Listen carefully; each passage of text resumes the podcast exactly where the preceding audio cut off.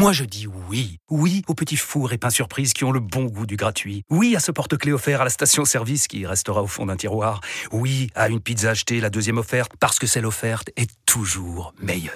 On préfère tous quand c'est gratuit. Chez Skoda, profitez de deux mois de loyer offert sur une sélection de modèles jusqu'au 31 mars. Portes ouvertes ce week-end.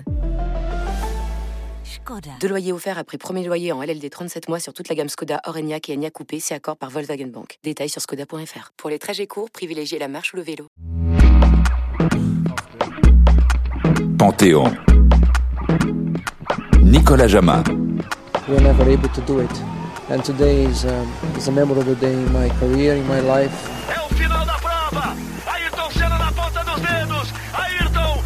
Il n'y a pas un pays au monde où on dit euh, Prost, on dit Senna, on dit Senna ou on dit Prost, donc ça fait partie de l'histoire. Petit de passage de Rose, ça y est! Ah, ils se sont accrochés! Voilà! C'était prévisible! C'était prévisible! Senna is trying to go through on the inside and it's happened immediately. This is amazing. Le pilote brésilien Ayrton Senna est mort cet après-midi à l'hôpital de Bologne en Italie. Racing, competing, is in my blood. It's part of me, it's part of my life. C'est l'histoire d'un homme adulé par son peuple. C'est l'histoire d'un pilote brésilien déterminé à être le meilleur. Visage d'ange, regard noir. C'est l'histoire d'un artiste du volant qui reste pour beaucoup le plus grand. Ayrton da Silva Senna. Perfectionniste, charismatique, instinctif, incontestablement le personnage le plus chevaleresque de la Formule 1. Dix ans de carrière, de dépassement, d'agressivité constante pour aller toujours plus vite, même quand il était devant. Ayrton Senna. C'est aussi l'histoire d'un destin tragique, interrompu brutalement dans un virage italien, un 1er mai 1994, laissant orphelin le peuple brésilien et les fans de Formule 1. Que s'est-il passé ce jour-là? Après quoi courait Senna avec son éternel casque jaune et vert? Était-il prédestiné à devenir une icône du sport? Jean-Luc Roy, bonjour. Bonjour Nicolas. Journaliste spécialisé dans les sports mécaniques, vous avez accompagné la carrière de Senna sur les circuits de 1986 à 1992 pour la 5, chaîne de télévision française, et vous avez eu la chance de l'interviewer de nombreuses fois. Bienvenue dans Panthéon, un homme, une légende, Ayrton Senna, la victoire à tout prix.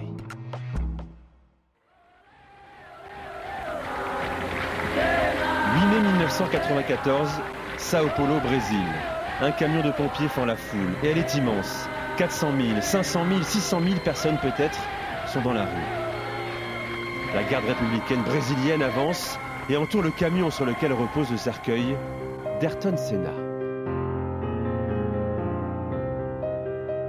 Il y a des chants, il y a des pleurs au cœur de ce deuil national de trois jours décrété par l'État brésilien. Certains suivent le cortège en courant, d'autres à vélo, sur les 18 km qui séparent le palais législatif de la ville du cimetière de Morumbi. Une banderole monte dans le ciel. Tu as couru pour nous, nous le faisons pour toi aujourd'hui. Au cimetière, un cercle restreint d'amis et de personnalités est réuni.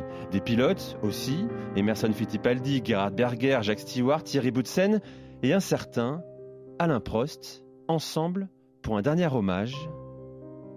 Sept jours plus tôt, Ayrton Senna, triple champion du monde de Formule 1, a perdu la vie. Il participait au 161e Grand Prix de sa carrière. Il avait 34 ans.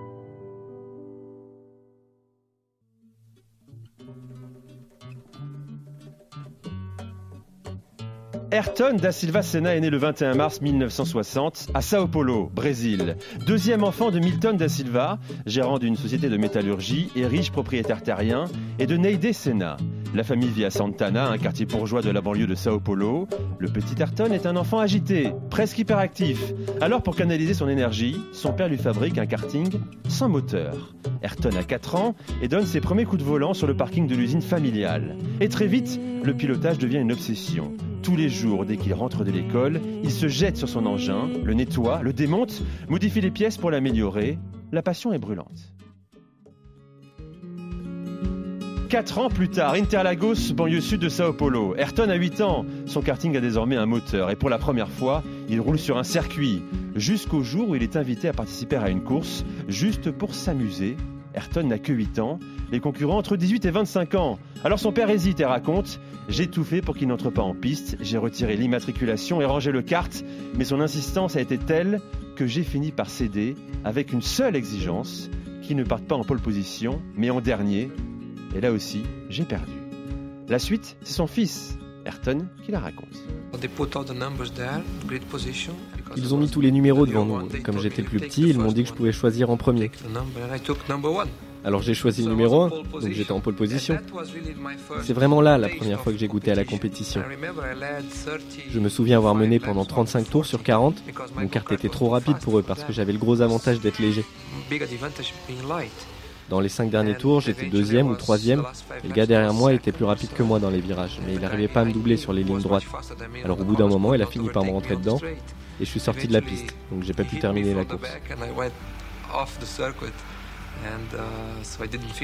Et la carrière de Senna est lancée. Son père a eu peur, mais il est admiratif devant la détermination du fiston. Alors il lui offre les services d'un mécanicien expérimenté. Senna passe ses journées à ses côtés dans son atelier pour tout savoir de la mécanique. Sur les circuits, Ayrton se fait remarquer. Engagé dans le championnat de l'État de Sao Paulo, il enchaîne les victoires au niveau local, puis national, avant de devenir à 17 ans champion d'Amérique du Sud de karting. Il est alors temps de conquérir l'Europe, de se montrer au monde. Championnat du monde de karting, Senna impressionne mais ne gagne pas. Trop fougueux, trop sûr de lui, agressif. Seule la victoire l'intéresse et quand il est en tête, il veut améliorer le meilleur temps en course. Son coéquipier, l'anglais Terry Fullerton, de 7 ans, son aîné, et dont Senna dira plus tard qu'il a été son plus grand rival sur les circuits, se souvient.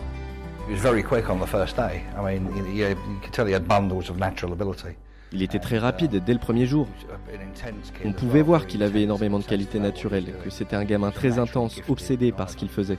C'était un pilote naturellement doué, probablement le pilote le plus naturellement doué que je n'ai jamais affronté. Alors une fois que tu apprends des choses en plus, que tu professionnalises ce que tu fais, tu deviens un pilote complet, capable de battre tout le monde, et c'est ce qu'il a fait. Senna frôle le titre de champion du monde en 1978 comme en 1979 et il met un terme à sa carrière en karting en 1980. Son père veut alors le retenir au Brésil pour qu'il reprenne l'entreprise familiale. Mais Ayrton refuse, son destin est sur les circuits. Il a 20 ans et il rêve de monoplace.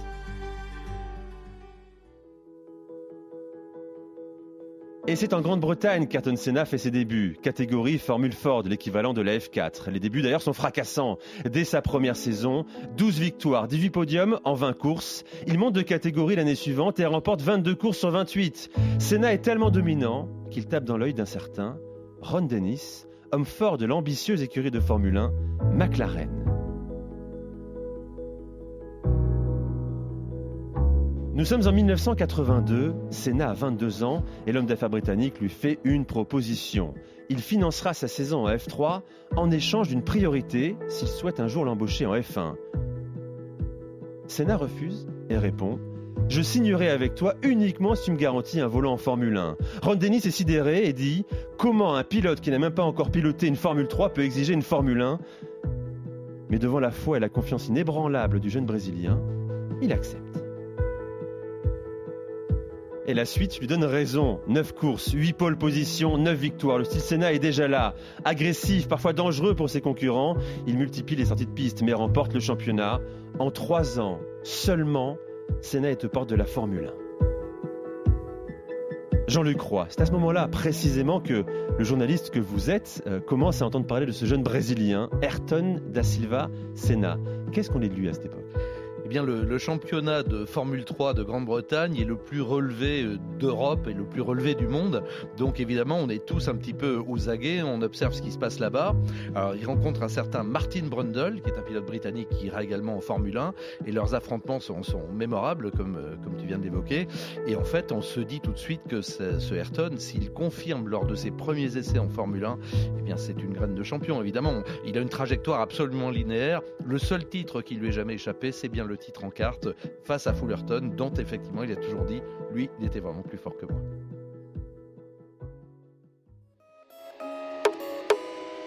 « 25 mars 1984, Jacarepaguá, Brésil. Premier Grand Prix de la saison du championnat du monde de Formule 1. Dans les paddocks, le roi est brésilien. Il a 31 ans, il s'appelle Nelson Piquet et il est champion du monde en titre. Mais Piquet ne le sait pas encore, mais ce jeune compatriote de 24 ans sera bientôt son pire ennemi. Ayrton Senna lui rêve de McLaren, mais son mécène Ron Dennis a déjà deux pilotes et pas les moindres, Niki Lauda et Alain Prost. Il s'aligne alors sur la grille de départ dans une voiture d'une écurie modeste, la britannique Tolman. Un contrat de 3 ans, lucratif, mais à la demande de Senna, il est assorti d'une clause de départ anticipée. Le Brésilien ne veut pas s'éterniser chez Tolman. L'écurie n'est qu'un tremplin pour montrer son talent. Ce premier Grand Prix ne lui donne pas l'occasion. 16e des qualifications, abandon au 8e tour à cause d'un moteur cassé.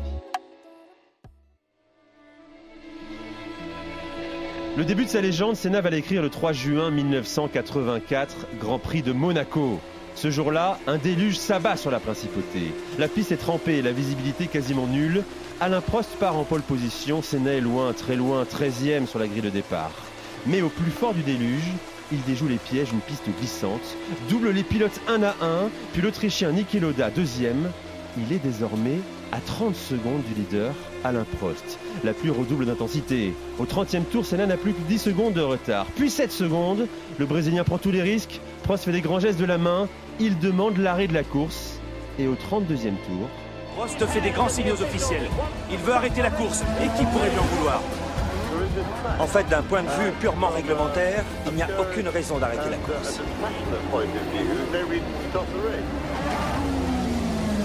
Un officiel brandit le drapeau rouge.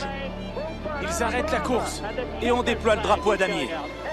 C'est incroyable Prost se range, Senna passe la ligne d'arrivée avant lui. Ayrton fait des grands signes, il fête sa victoire comme s'il avait gagné la course. Senna double Prost qui s'est rangé sur le côté. Il est trop tard, le classement est figé. Prost a gagné. Pendant quelques secondes, Senna pense pourtant avoir remporté son premier Grand Prix.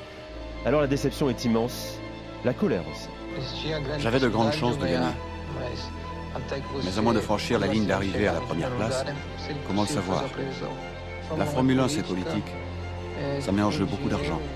Et quand on est encore petit, on est obligé de faire avec. Jean-Luc Roy, le jeune Senna n'a que 24 ans à ce moment-là, mais il s'en prend déjà aux intérêts politiques de la Formule 1. Qu'est-ce qu'il veut dire par là Que l'aîné Alain Prost est favorisé? En fait, Alain Prost a considéré que le pilotage sur le circuit de Monaco, qui est, il faut le rappeler, un circuit en ville, hein, ça n'est pas une piste. Effectivement, il y a beaucoup d'eau qui coule, il y a beaucoup d'eau qui s'accumule, mais c'était praticable. La preuve, Ayrton Senna roulait à un rythme absolument infernal, à tel point qu'on avait l'impression qu'Ayrton était pratiquement sur le sec, alors que les autres pilotaient sur le mouillé. Il, il, reprenait 3, 4, 5 secondes par tour, ce qui était absolument incroyable. Et donc, à un moment, bah, Alain, voyant qu'il allait être rejoint, fait signe à la direction de course, c'était Jacques X, qui lui aussi considère que la situation devient dangereuse, que la, la véritable boule d'eau qui suit les monoplaces empêche les pilotes de bien voir. Donc on décide de sortir le, drapeau rouge et le drapeau à damier. Dans ces cas-là, c'est le classement qui est entériné sur le tour précédent, le moment où Prost était donc devant. Évidemment, Ayrton ne peut pas le savoir. Il, il, ne connaît pas le règlement dans ses détails, mais c'est pourtant bien clair. À partir du moment où on arrête la course, lui, il l'a perdu et c'est Alain qui l'a gagné à cause du classement du tour précédent. Mais à ce moment-là, une des plus grandes rivalités du sport vient de naître. Grand Prix du Portugal, Estoril, 21 avril 1985, deuxième course de la saison. Ayrton Senna est désormais un pilote de l'écurie Lotus, bien plus conforme à son talent, à son ambition. Ce jour-là, un déluge encore s'abat sur le Portugal. Et Senna adore ça. Il part en pole position pour la première fois de sa carrière et mène la course du premier au dernier tour pendant que 18 pilotes sur 26 jettent l'éponge. Senna met le deuxième, l'Italien Alboreto, à plus d'une minute. Le troisième, le Français Patrick Tambay, à plus d'un tour. C'est la première victoire d'Ayrton Senna en Formule 1. C'est merveilleux. C'est une sensation extraordinaire. Je suis vraiment très heureux parce que pour ma deuxième saison en Formule 1, j'ai pu réaliser mon premier rêve. Gagner un Grand Prix. C'est une sensation unique. C'est comme une drogue. C'est quelque chose de tellement fort, tellement intense, qu'une fois qu'on l'a ressenti, on passe le reste de sa vie à le rechercher. Ayrton Senna, incontestablement le roi de la pluie. Euh, Frank Williams disait de lui, il ne voit pas la pluie, il l'ignore, il a beaucoup de talent, mais il a surtout beaucoup de courage. Pourquoi Jean-Luc a-t-il toujours mieux que les autres euh, su dompter les éléments, et la pluie en l'occurrence? Parce qu'il s'est beaucoup entraîné, parce qu'il a compris très rapidement, y compris en karting justement, qu'il y avait quelque chose de magique. Il sortait beaucoup au début. Et donc il s'est entraîné des heures, des heures et des jours et des jours tout seul pour repousser les limites et sentir le moment où les pneumatiques perdent l'adhérence justement, sentir exactement quelles pouvaient être les réactions d'une machine à la limite sur une piste extrêmement glissante. Il a travaillé pour ça, c'est pour ça qu'il est devenu le maître de la pluie, on, l'appelait comme ça à l'époque. Et c'est d'ailleurs sur une piste détrempée qu'il remporte son deuxième Grand Prix à Spa-Francorchamps la même saison. Bilan d'année 1985, 6 podiums, 2 victoires, 7 pôles positions. Cela devient sa spécialité. On a du mal à l'accepter au sein des grandes écuries. Elle suspecte son équipe de tricherie sur la voiture. Plusieurs fois, elle demande à ce qu'elle soit examinée, mais ne trouve jamais rien. Gérard Ducarouge, directeur technique de Sénat, agacé leur répond Si vous voulez disqualifier quelque chose, disqualifiez le pilote. Il n'y a que cela de magique dans notre voiture. Le surnom Magic Senna vient de naître. Le Brésilien boucle ses trois saisons chez Lotus par une troisième place au championnat du monde, la dernière saison. Et à ce moment-là, Jean-Luc, le nouveau boss de la F1, c'est Alain Prost, double champion du monde. Et Senna signe dans son écurie McLaren. Et oui, parce que Ron Dennis n'a pas oublié, évidemment. En fait, ils s'étaient trouvés dans un avion tous les deux pour aller en Hollande, le hasard. Ils venaient de Grande-Bretagne. Et c'est à ce moment-là qu'Ayrton avait abordé Ron Dennis en lui disant Il faut me faire essayer la McLaren à ses tout débuts. Et donc, je veux piloter pour vous, je veux piloter pour McLaren, un peu à la manière d'un certain Lewis Hamilton, comme il le fera beaucoup plus tard. Et donc, il a insisté. Et évidemment, à ce moment-là, le talent d'Ayrton est reconnu. Après, la, Lotus est une machine formidable.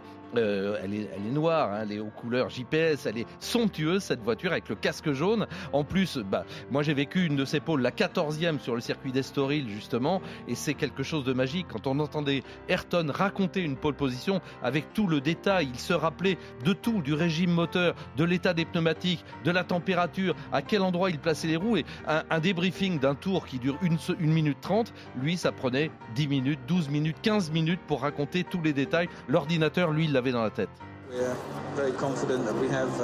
Nous sommes sûrs d'avoir les deux meilleurs pilotes au monde et aussi les plus professionnels. Si l'année prochaine nous ne figurons pas parmi les équipes gagnantes, ce ne sera certainement pas de la faute des pilotes.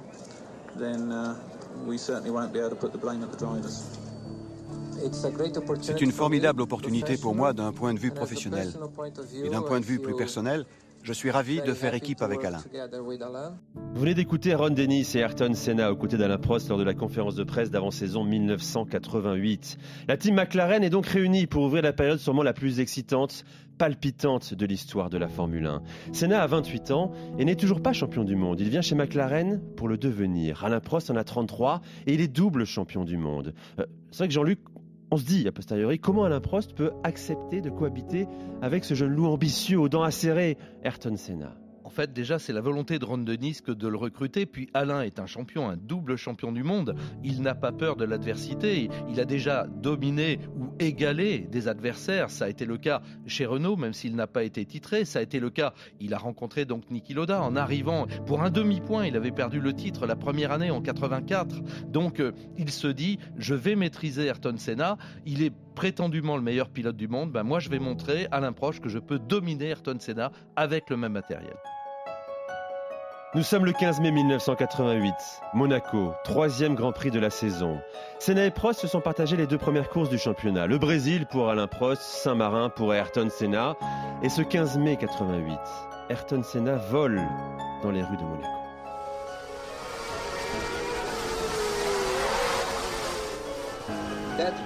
Ce jour-là, tout à coup, je me suis rendu compte que je ne pilotais plus de manière consciente j'étais entré dans une autre dimension. Le circuit était devenu un tunnel dans lequel je m'engouffrais encore et encore, toujours plus loin. Je me suis aperçu que j'allais au-delà de toute perception consciente. Senna est comme hypnotisé par le bitume, domine la course avec 50 secondes d'avance sur Prost à 11 tours de l'arrivée. Il reçoit un message audio. Ayrton, tu as trop d'avance, ralentis. Mais Senna accélère. Et 20 minutes plus tard, il abandonne. Sa voiture termine dans le rail de sécurité. Ayrton ne voulait pas me battre, il voulait m'humilier. Il voulait montrer à la terre entière qu'il était le plus fort, le meilleur. Dit plus tard, Alain Prost.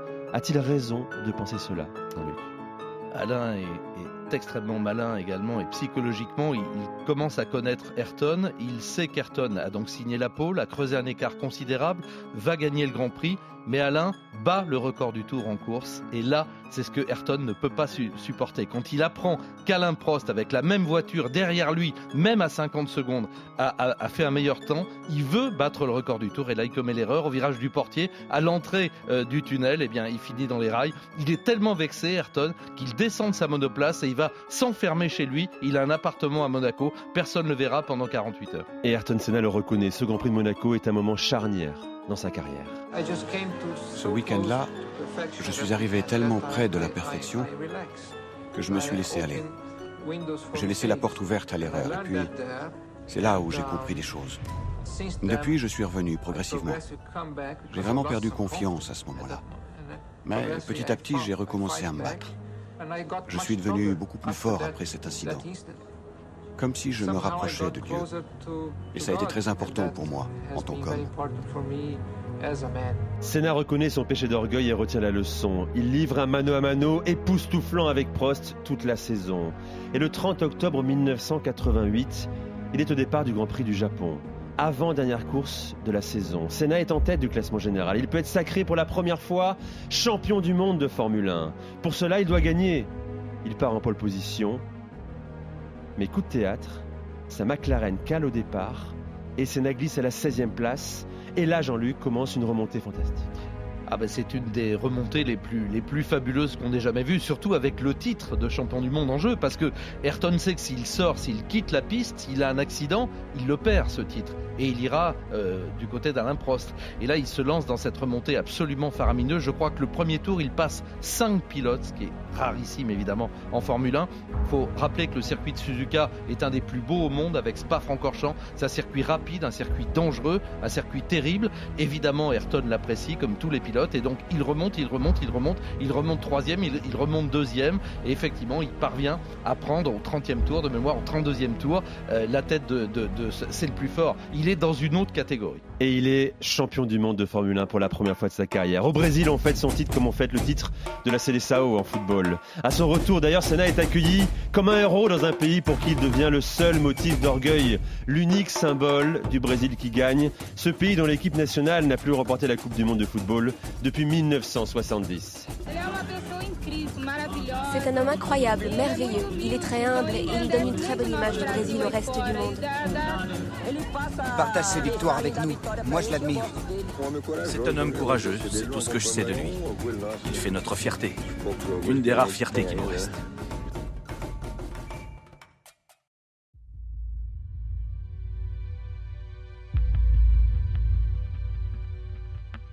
« 1989. Une nouvelle année commence. Avant le premier Grand Prix, Prost ressent un malaise. Senna est devenu une icône au Japon, pays du motoriste Honda de sa McLaren. Admiré pour son courage par les Japonais, adulé pour son charme par les Japonaises et surtout par les ingénieurs de l'écurie pour son perfectionnisme et sa capacité à tirer le meilleur de la voiture. Et ça, Prost le ressent, le constate avant la saison quand il assiste à l'arrivée des moteurs en provenance du Japon avec cette inscription spécialement pour Senna. Le genre de choses que l'on ne veut pas voir, regrette le Français. Et la tension monte. Elle éclate dès le deuxième Grand Prix de la saison à Saint-Marin. Senna attaque Prost dès le premier virage et casse le pack de non-agression validé pourtant par les deux pilotes. Le Français informe le patron Ron Dennis que désormais, il ne parlera plus aux Brésiliens. Jean-Luc Roy, la cohabitation pacifique finalement n'aura duré qu'un an entre ces deux immenses champions. Ben, ce sont euh, effectivement deux personnes qui ont en plus un orgueil extraordinaire. Effectivement, euh, Ayrton a quelque part emmené les moteurs Honda avec lui chez McLaren, puisqu'il pilotait déjà les moteurs Honda sur la Lotus. Donc euh, les ingénieurs japonais sont en admiration devant ce pilote qui ressent tellement leur moteur, puisque ce sont des moteurs turbo très difficiles à piloter à l'époque. Et Ayrton a mis au point un système pour maintenir le turbo en pression tout le temps et exploiter le moteur. Alors, il a peut-être un moteur spécial et ça, Alain ne peut pas le supporter. Chacun veut le meilleur ingénieur, le meilleur châssis, les meilleurs pneumatiques, le meilleur moteur. Et effectivement, disons que c'est le paroxysme de deux égaux. Même si Ron Dennis fait tout ce qu'il peut pour essayer de garder ces deux pur sang au sein de la même écurie, il ne faut pas les laisser dans le même sérail. C'est ça le problème. Et la guerre ouverte entre les deux pilotes éclate le 22 octobre 1989. Grand Prix de Suzuka au Japon. Senna et Prost sont presque à égalité. Senna est sous pression. Il doit absolument gagner pour espérer être champion du monde en Australie 15 jours plus tard. Prost sait que si Senna ne termine pas la course, c'est lui qui sera sacré. Le Brésilien part en pole position, mais il est doublé par Prost et à 7 tours de l'arrivée, Senna est dans la roue du Français. La suite, c'était en direct sur TF1. Et ce qui est curieux, c'est qu'on tourne moins vite que tout à l'heure, José, alors qu'il y a moins d'essence à bord. Oui, mais les pneus sont plus généreux. Oh Ici, tentative de passage de Rose, ça y est. Ah, ils se sont accrochés. C'était prévisible C'était prévisible Et Prost est champion du monde s'ils euh, ne réussissent pas Voilà. à repartir. Il n'avait pas le choix, Ayrton Senna. Attention, s'il repart Ah, il fait signe, il est resté dedans Il veut qu'on le pousse Oui, bien sûr, il voudrait qu'on le pousse, mais ils sont... Il va repartir Il repart, mais en court-circuitant la chicane, c'est n'importe quoi. Mais il n'y aura pas de drapeau noir. Et après un passage au stand, Senna remporte le Grand Prix du Japon. Pendant ce temps-là, Alain Prost est dans le bureau de la direction de course. Et Senna le rejoint 20 minutes plus tard. La décision tombe. La décision rendue par le Collège des commissaires sportifs du Grand Prix du Japon, excluant la voiture numéro 1 et le pilote Ayrton Senna, des résultats de l'épreuve. Senna a enfreint le règlement. Il n'a pas emprunté la chicane qu'il aurait dû emprunter. Il n'a donc pas respecté la distance de course, disqualifié. Prost est champion du monde pour la troisième fois. Senna est jugé.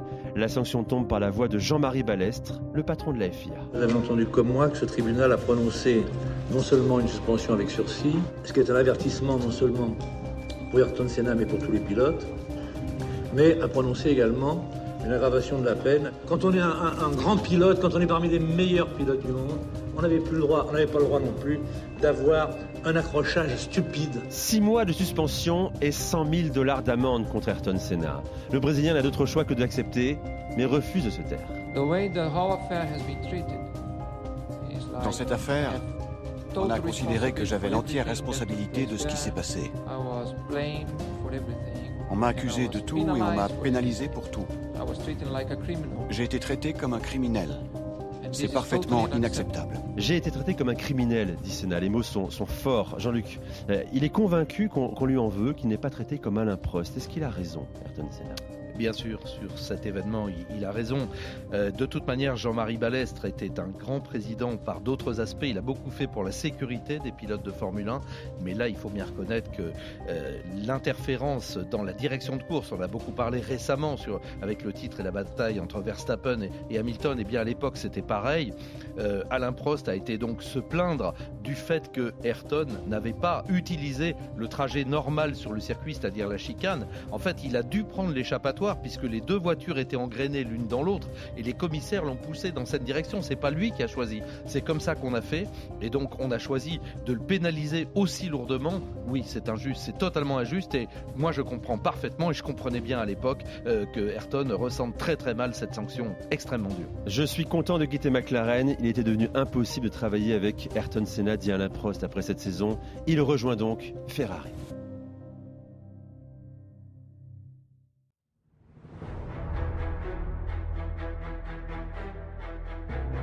Un an plus tard, même scénario, même rivalité. Toujours au départ du Grand Prix du Japon. Prost Senna au coude à coude pour le titre de champion du monde. Mais cette fois-ci, les positions sont inversées. Senna sera sacré si Prost ne termine pas la course. Et ce 21 octobre 1990, le Brésilien part en tête. Le Français est juste derrière. Mais étrangement, la veille, la pole position a été transférée du côté droit, du côté sale de la piste. Là où la voiture adhère moins. La bonne trajectoire est à gauche dans cette ligne droite de Suzuka. Et c'est d'ici que Prost partira. Senna manifeste sa colère encore quelques minutes avant le départ. Il est 14h au Japon. Au commentaire, Jean-Louis Moncé pour TF1.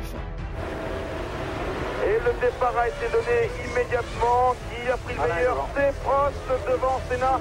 Ça, c'est extrêmement important. Senna va quand même déboîter. Attention, et c'est l'accrochage des deux pilotes. Alors, qu'est-ce qui peut se passer maintenant Si la course est interrompue, eh bien, on donnera un autre départ. Si la course n'est pas interrompue, Senna est champion du monde. Senna tient sa vengeance et son deuxième titre de champion du monde.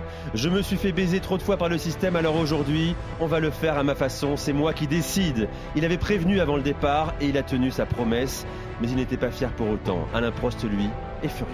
L'envie de lui mettre mon poing dans la figure m'a traversé l'esprit et j'ai tellement été dégoûté, vraiment j'ai même pas eu même pas eu l'envie parce que je crois qu'il me dégoûte profondément. Jean-Luc, il y a toute la complexité d'Ayrton Senna dans cet épisode, prêt à, tout pour gagner, la colère face à l'injustice, mais avec les remords d'avoir été déloyal. Bien sûr, il n'est pas fier de ce titre, Ayrton. Il l'a décroché, mais dans des conditions effectivement qui sont qui prêtent encore à commentaire 20, 30 ans plus tard. Il est évident qu'il n'avait que cette solution puisqu'il savait que si euh, Alain restait en tête avec la Ferrari, il ne le reverrait pas. Donc il fallait que ça se termine de cette façon-là. Et il a le sentiment d'avoir rendu la monnaie de sa pièce à Alain pour l'année d'avant, puisque l'accrochage à l'entrée de cette fameuse chicane, eh bien, Ayrton est persuadé qu'Alain lui a tendu un piège. Alors Ayrton va l'avouer d'ailleurs, un an plus tard, il va dire oui, je n'avais pas d'autre solution, j'ai volontairement sorti Alain. Et Alain quelques temps plus tard, à demi-mot, concédera que, euh, disons que le piège, le piège de la chicane avait fonctionné.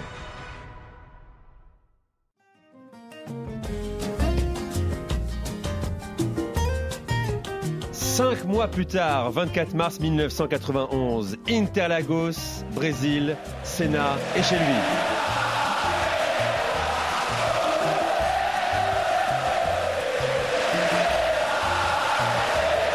La folie populaire autour d'Ayrton Senna. Dès que le casque jaune vert apparaît sur le circuit brésilien, le double champion du monde est une fierté dans un pays toute classe sociale confondue, le fête, le chante. Et ce n'est que le début du week-end le plus fort en émotion de sa carrière. Senna a toujours échoué chez lui, là où Prost a gagné six fois.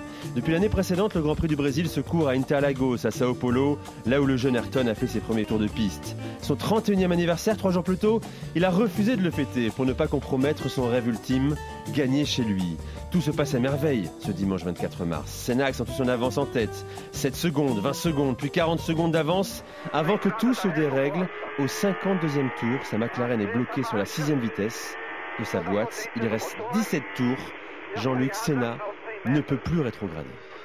Et non, en fait, euh, il se retrouve avec une machine qui est donc coincée sur le, rapport le plus élevé. Alors, la preuve, il parvient, grâce à sa maîtrise et sa science du pilotage, à continuer. Ah, évidemment, les temps ne sont plus bons du tout, mais il faut, ce qui est important, c'est de ne pas griller l'embrayage ou de ne pas casser la transmission. Donc là, tous les efforts, tout son talent de pilote est consacré au fait de continuer déjà mener la monoplace jusqu'à l'arrivée, ce qui est un challenge incroyable, et garder l'avantage naturellement sur le deuxième. Il s'impose au courage avec 4 secondes d'avance sur Ricardo Patrese et à peine à ligne franchie, il pousse un cri effrayant de douleur.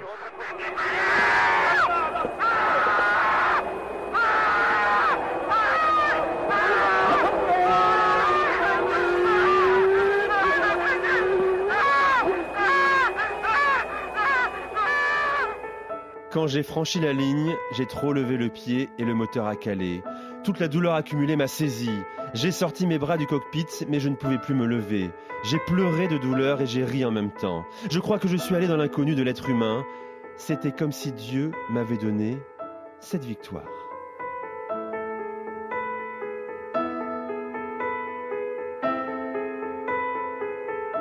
1991, c'est l'année de la domination d'Ayrton Senna. Il remporte 7 des 16 grands prix de la saison, certainement sa meilleure. Il a mûri, il s'est assagi et décroche en Australie son troisième titre de champion du monde. Il rejoint Prost et à 31 ans entre au panthéon des pilotes de Formule 1. J'ai toujours cette volonté d'aller plus loin, d'être meilleur. C'est ce qui me rend heureux. Chaque fois que je sens que mes facultés sont au ralenti, que ma courbe d'apprentissage devient plate, je ne suis pas satisfait. Ça s'applique non seulement à mon métier de pilote, mais aussi à ma vie d'homme. Bien sûr, j'ai encore beaucoup à apprendre en tant qu'homme. Ma carrière de pilote ne durera pas toujours. Alors que ma vie, je l'espère, durera encore longtemps. Je ne suis peut-être qu'à la moitié de ma vie. Je ne serai heureux que quand je me sentirai entier, complet, ce qui n'est vraiment pas le cas pour l'instant. Mais j'ai tout le temps du monde pour essayer d'y parvenir. Extrait d'une interview réalisée après la saison 1991 que vous pourrez retrouver dans le documentaire Senna. Senna ne l'imagine pas, mais ce titre de champion du monde était son dernier. L'année 92 est dominée par l'écurie Williams et ses avancées techniques qui faussent le championnat. Moins de place au pilotage, la voiture est quasi automatisée. Et Nigel Mansell en profite, remporte 9 grands prix, Senna seulement 3.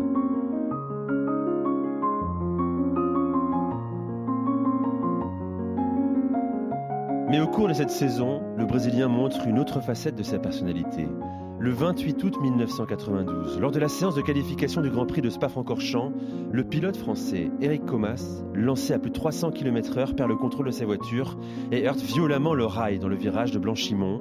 Senna est derrière, arrête sa McLaren au milieu de la piste.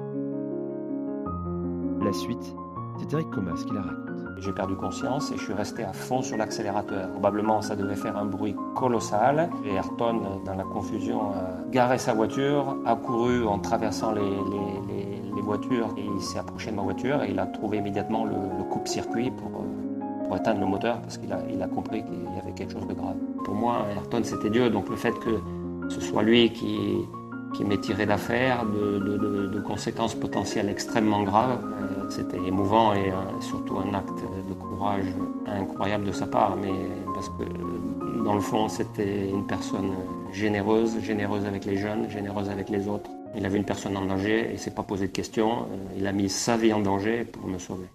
Ça fera 30 ans au mois d'août qui fait partie de moi parce que probablement que sans son intervention, je ne serais pas là aujourd'hui. Donc ça fait, ça fait 30 ans que je suis survivant grâce à lui. La saison 93 est la dernière d'Ayrton Senna chez McLaren. Toujours dominée par les Williams, mais cette fois-ci celle d'Alain Prost qui décroche un quatrième titre mondial. Et Jean-Luc Croix, cette image sur le podium du dernier Grand Prix de la saison en Australie, remporté par Senna, est un moment poignant. C'est la dernière fois qu'ils sont tous les deux réunis ensemble sur un podium. C'est la fin d'une époque. Et eh oui, ils se sont tellement, tellement affrontés, tellement longtemps, puisqu'on rappelle que la première victoire, celle de Monaco, euh, pratiquement dix ans plus tard, euh, lorsqu'ils se battaient sur le mouillé, aurait dû, aurait pu revenir à Ayrton, et c'est Alain qui l'avait remporté. Donc c'est la fin d'un très long affrontement. Les deux hommes ont poussé au-delà du raisonnable leurs limites personnelles, parce que pour arriver à ce paroxysme, il faut être deux. Il faut qu'il y en ait un qui pousse l'autre. Mais en tout cas, ce moment de communion entre les deux hommes, il est spontané. Ayrton est, en haut, Alain est à côté, mais Alain est champion du monde. Et là, effectivement, bah, ça montre que entre, entre champions de ce calibre, on est capable d'oublier ce qui s'est passé. Car Alain Prost en a fini avec la Formule 1. À 38 ans, il se retire des circuits. La place est libre pour Senna à l'orée de la saison 1994. Il rejoint l'écurie Williams qui vient de remporter les deux derniers titres de champion du monde. Oui, mais voilà, la FIA décide de suspendre les aides électroniques sur les voitures. L'avantage des Williams n'existe plus et Senna n'est pas à l'aise dans sa nouvelle monoplace. D'autant qu'un jeune pilote allemand sur sa Benetton va plus vite. Il s'appelle Michael Schumacher. Il a 25 ans. Il remporte les deux premiers Grands Prix de la saison. Senna ne supporte pas cette soudaine domination.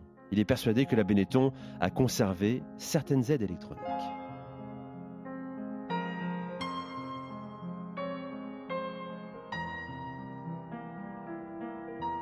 Et c'est un Ayrton Senna qui arrive tendu à Imola en cette fin du mois d'avril 1994. Le début de trois jours qui vont tourner au cauchemar.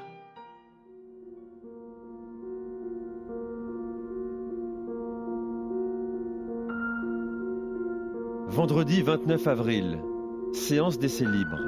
Senna est dans les stands de l'écurie Williams, supervise les derniers réglages sur sa monoplace et subitement lève la tête vers l'écran de contrôle.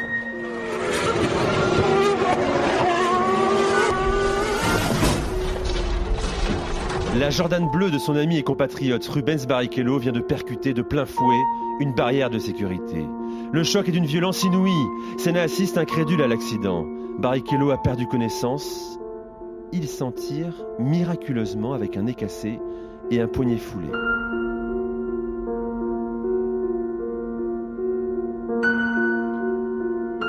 Le lendemain, samedi 30 avril 1994, séance de qualification. Senna arrive sur le circuit italien. Il est soucieux, marqué par l'accident de la veille. Et la suite ne va pas le rassurer.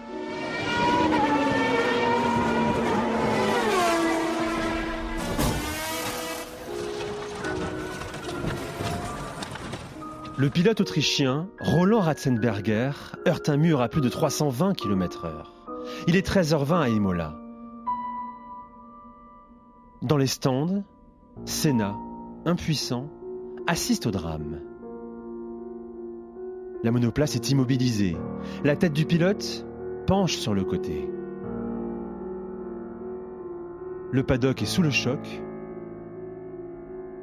Senna est en larmes. Et une heure plus tard,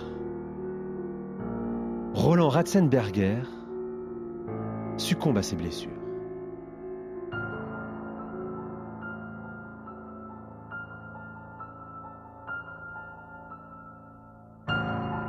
Nous voilà donc ce dimanche 1er mai 1994.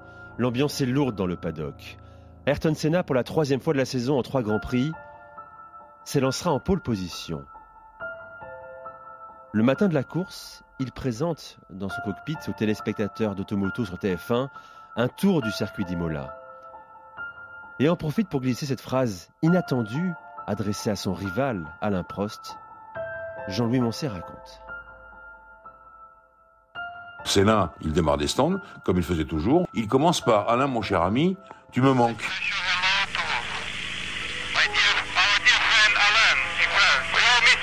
Je pense que c'était complètement spontané. Certains ont dit il se moque peut-être d'Alain, etc. Pas du tout. On est allé vérifier auprès de Sénat qu'il ne l'a pas très bien pris. C'était pas le genre de plaisanterie qu'il avait l'habitude de faire, euh, surtout depuis qu'il avait renoué ses liens forts avec Alain. Dans ce message, ça veut dire qu'ils étaient les deux. Sénat considérait vraiment les deux au-dessus des autres. Les autres n'existaient pas pour lui, je veux dire dans la compétition. 13h50, Ayrton Senna est dans sa monoplace sur la grille de départ. Mais son regard est ailleurs. Perdu dans le vide, inquiet.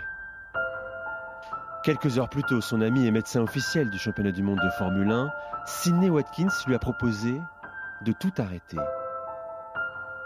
Senna lui a répondu simplement Sid, je ne peux pas. Alors à 14h, il s'élance en tête du Grand Prix de Saint-Marin.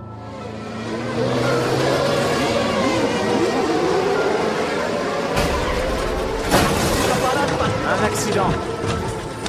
La Lotus de Pedro Lamy vient de percuter la Benetton de Gigi Leto, arrêtée sur la grille. Des débris du crash sont envolés vers les tribunes. La course est neutralisée. Il est 14h02. La voiture de sécurité fait son entrée sur le circuit, emmène les pilotes au ralenti pendant 5 tours et à 14h14 s'écarte pour lancer le Grand Prix.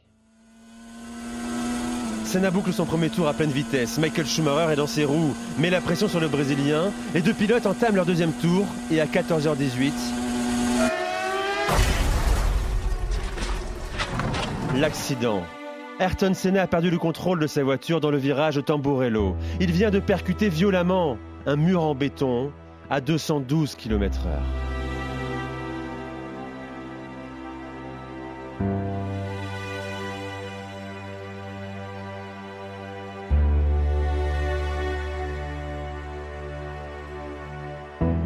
L'image en direct échappe aux téléspectateurs français. TF1, le diffuseur, est en pause publicité. Quant à 14h20, Jean-Louis Moncé, Johnny Rive et Alain Prost reprennent l'antenne. Alain fait une grimace horrible, le genre de truc qui fait peur. Johnny Rive, qui était à ma gauche, lui, regarde les images de près. Et là, bon, moi, dans les oreilles, Jean-Louis, c'est c'est à vous, vous revenez. Et donc, retour en direct à Imola. Ça s'est passé à 30 secondes près. Mais où j'ai dit, je crois, je crois me souvenir, euh, voilà, on vient de vivre quelque chose de terrible. Sénat. tourne jusqu'au bout de l'horreur et oui, c'est Senna qui est coincé dans cette Williams Renault qui a tapé violemment dans Tamburello. Senna qu'on a vu vraiment KO très longtemps. Le temps est arrêté. Les pilotes sont tous rentrés au stand. Les ingénieurs, les mécaniciens de l'écurie Williams sont sous le choc. Jean-Louis Moncé se souvient des premières secondes qui ont suivi le crash. Ce qui m'a frappé, c'est que les commissaires de piste qui se précipitent vers la voiture, tout d'un coup, ils marquent un temps d'arrêt. Dans la voiture qui est quand même un peu désarticulée, il voit quand même que c'est le casque jaune de Senna. Senna, sans connaissance à ce moment-là, ça les a arrêtés net. Ça pouvait arriver à tout le monde, ça, sauf au casque jaune. Les minutes sont interminables. Les secouristes entourent la Williams coupée en deux avant d'en sortir Ayrton Senna. Son corps est inanimé, allongé sur le gravier. Le Brésilien est transporté sur une civière vers l'hélicoptère qui s'est posé sur la piste. Direction l'hôpital de Bologne. Deux heures après la collision, Senna est dans le coma. Front enfoncé. Multiples fractures du crâne. L'opération est impossible.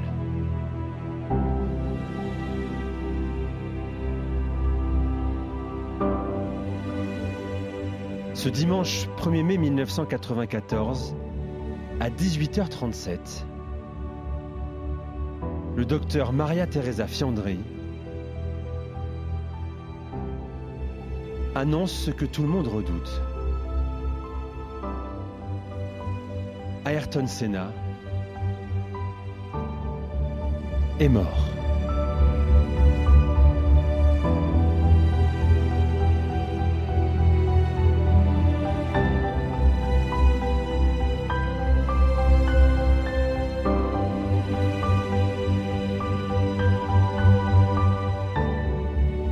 Jean-Luc Roy, comment vous réagissez quand vous apprenez la mort d'Ayrton Senna?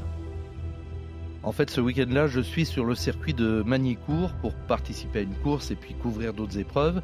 Je couvre l'IndyCar aux États-Unis, pas la Formule 1 cette année-là. Et je regarde la course à la télévision et je comprends immédiatement que cet accident est, est gravissime. On voit effectivement Ayrton un tout petit peu bouger au début dans la voiture, mais Effectivement, l'attitude des commissaires est perturbante et je crois aussi que c'est parce qu'ils constatent les dégâts puisque malheureusement c'est le triangle de suspension supérieure de la roue avant droite qui est en carbone euh, qui a transpercé le casque d'Ayrton Senna. Que s'est-il passé, Jean-Luc? Sait-on aujourd'hui pourquoi Senna a perdu le contrôle de sa voiture? Je vais essayer d'être bref, c'est pour des raisons également techniques. Des suspensions actives euh, qui ne sont pas montées sur la Williams alors qu'elle a été conçue pour ça. Donc on a dû adapter la voiture avec des suspensions traditionnelles, euh, des, ressorts et des amortisseurs. Elle réagit mal. Or il faut qu'elle euh, fonctionne très près du sol. Donc on la règle très bas sur ses pneus. Premier point. Deuxième point, Ayrton n'était pas à l'aise dans la voiture depuis le début. Donc on a rallongé la colonne de direction et d'une manière un peu amateur, il faut bien le dire, et malheureusement, eh bien, cette réparation entre guillemets apparemment n'a pas tenu. Ensuite, il y a eu la neutralisation euh, dont on parlait tout à l'heure. Pendant les cinq tours effectués sous régime de safety car, la pression dans les pneumatiques a baissé, la température a baissé, la voiture a baissé. Et c'est la raison pour laquelle, quand il accélère, eh bien, le, bas de la voiture vient talonner très violemment la piste. Et c'est certainement le moment où la direction casse avec la prolongation. Et Ayrton devient passager de sa monoplace. Donc il, à ce moment-là, on est à 280 km/h. Il sort de la piste environ à 250 et tape le mur à, à 212 km/h. Alain Prost a évoqué plusieurs fois le dernier échange qu'il a eu avec Senna. C'était juste avant le Grand Prix à Saint-Marin, dans le garage Williams. Et il se souvient que ce jour-là, Senna était différent. C'était inconcevable que Ayrton, un quart d'heure avant de se mettre dans la voiture, sortant du motorhome, avec son casque, ses affaires, se détournant de l'objectif qui était le stand, pour venir me voir dans le, dans le motorhome Renault. Ça a surpris mais tous les gens qui étaient là. Et c'était pas très normal, c'était plutôt sympa. C'est là où il m'a d'ailleurs parlé un peu de ses soucis. Le sentiment général, enfin de, peut-être d'insécurité, de, motivation, peut-être de problèmes aussi personnels si j'ai bien compris. Euh, et il avait envie de se raccrocher à, quelqu'un comme moi qui avait été, en fin de compte, le, plus loin et le plus proche en, en même temps ces dernières années.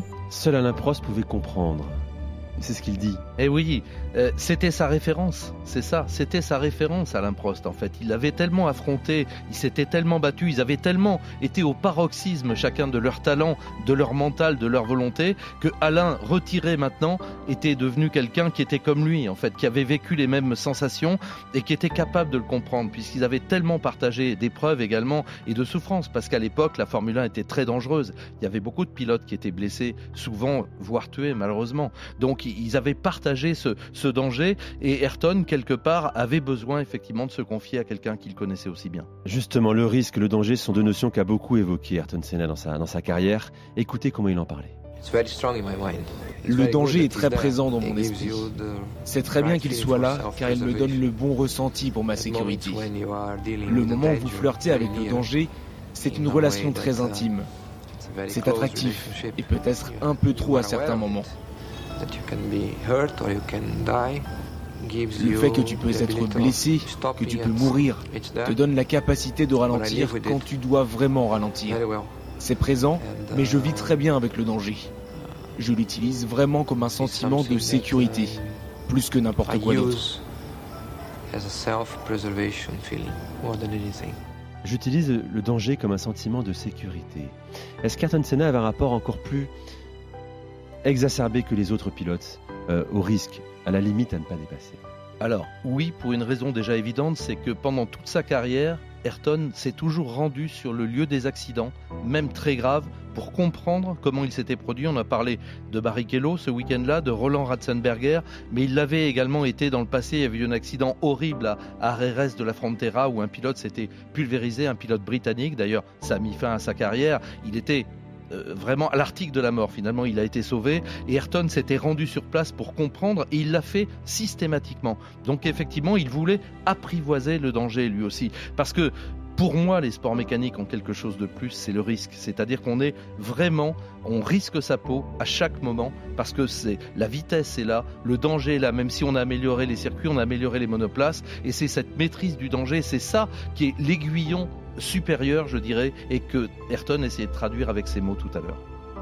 Ce 1er mai 1994, vous, réalisez que la, Formule 1 ne sera plus jamais comme avant. Tout le monde le dit, euh, parmi ceux qui, comme vous, ont couvert le championnat du monde de Formule 1 à cette époque et encore après. Pourquoi et qu'est-ce que ça a changé? Alors après, dans cette journée maudite, euh, après avoir euh, vu l'accident, etc., avoir regardé le, Grand Prix, donc je suis rentré chez moi, je suis rentré vers Paris dans la voiture, j'écoutais tous mes confrères qui donnaient des nouvelles tous les quarts d'heure et bon, sincèrement, j'avais bien compris que s'il s'en sortait, ce serait tellement diminué que sa carrière était terminée. Et puis jusqu'au moment fatal où on a annoncé effectivement, où a été rendu public euh, son décès, moi je me suis arrêté, j'ai pleuré, comme, comme comme beaucoup, je crois.